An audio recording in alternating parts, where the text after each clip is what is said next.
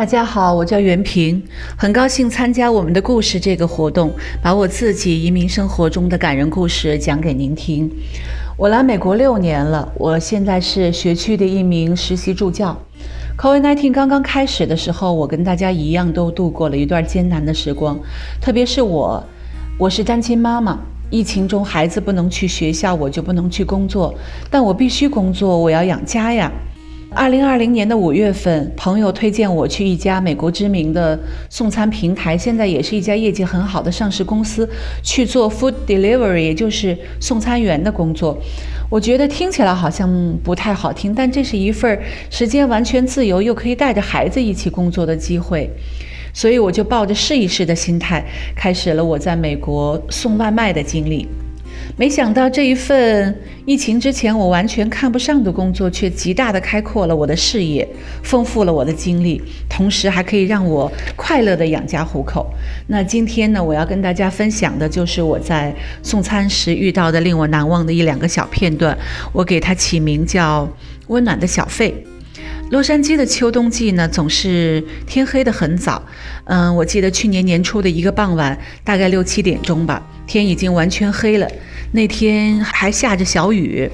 我送餐呢，来到了 San Dimas 的一个 Mobile Home 的一个社区。我记得我刚刚把餐盒放在顾客家门口的小桌子上，门就打开了。开门的是一位年纪很大的白人老先生。透过敞开着的门，可以看到他们家的房间的客厅里的沙发，嗯，烛台，他们开着电视，还有好像很漂亮的灯光。我记忆中，他太太站在沙发后面，整个房间洋溢着一种温馨温暖的，嗯，家的味道。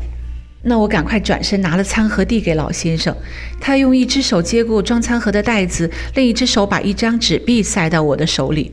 不是递给我，是塞给我。我特别清晰地记得，他用一只手把纸币塞到我的手掌里，然后用另一只拿袋子的手把我的手掌合起来，然后用双手握着我的手，轻轻地在我的手背上拍了一下。整个过程他没有说一个字，但是始终用关切的眼神看着我，那个感觉好像在说：“哎呦，下雨了，怎么还在工作呢？快把钱拿好，小心哦。”就是这样的感觉。我赶快跟他说了非常感谢，然后他关门，我转身离开，回到车里，我看着手心里那一张五块钱的纸币，窗户外面下着小雨。然后我记得我女儿当时坐在车里面看着动画片，然后我又想起刚才老先生的温暖的动作和关切的眼神，我忽然泪如雨下。我就那么坐在车里面安安静静坐了十多分钟才离开。车窗外面那一盏灯和那一扇门的后面，我多么希望就是我的爸爸妈妈或者哥哥姐姐呀，是我的家人啊。在这个离家万里之外的城市里面，如果有那么一盏灯和那么一扇门为我留着，那么所有的这些奔波和辛苦又算得了什么呢？所以，直到今天，这普普通通的一幕还依然温暖地留在我的记忆里。每每回想起来，我都有要流泪的冲动。其实，这样温暖的、难忘的经历还不止一次。我还记得有一次我去可威那送餐，刚刚开到门口，我就发现那位先生在车库前面等餐。我刚刚停下来车，还没来得及下车，他就走到我面前，他用中文讲，他说：“用是中国人吗？”我说：“是啊。”他把一张二十美金的小费递给我，然后说：“别下车，别下车了，辛苦了，慢点开车啊，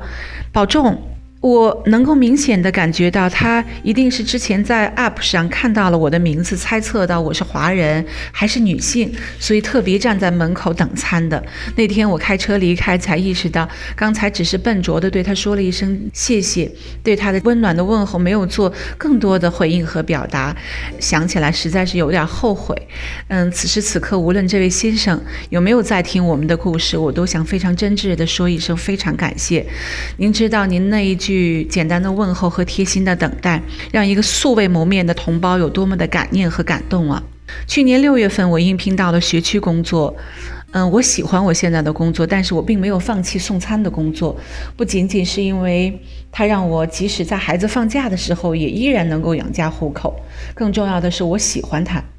这一份穿梭于餐厅和社区的工作，让我真正的走进了美国社会。我知道了普通的美国老百姓吃什么、住什么。我现在会点墨西哥餐、意大利餐、印度餐和日本料理。我记得许许多多送餐当中的第一次：第一次去到戒备森严的高档社区，第一次进到在电影当中才能够看到的一个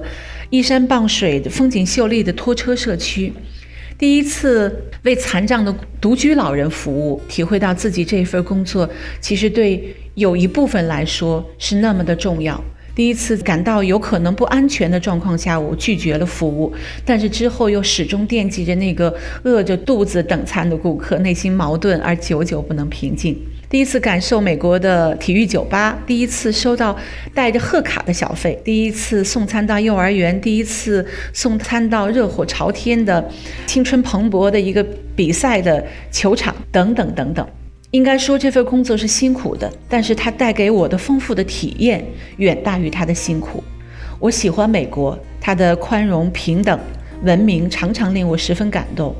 而我个人，我觉得能以微薄之力在第一线为这个我热爱的社会服务，我常常是很开心、很满足的。这是真心话，不是客套话。我今后也许会有更体面、收入更高的工作，但这一段送餐的经历将在我的移民生活中留下浓墨重彩的一笔。再次感谢一三零零电台，祝大家一切都好，谢谢。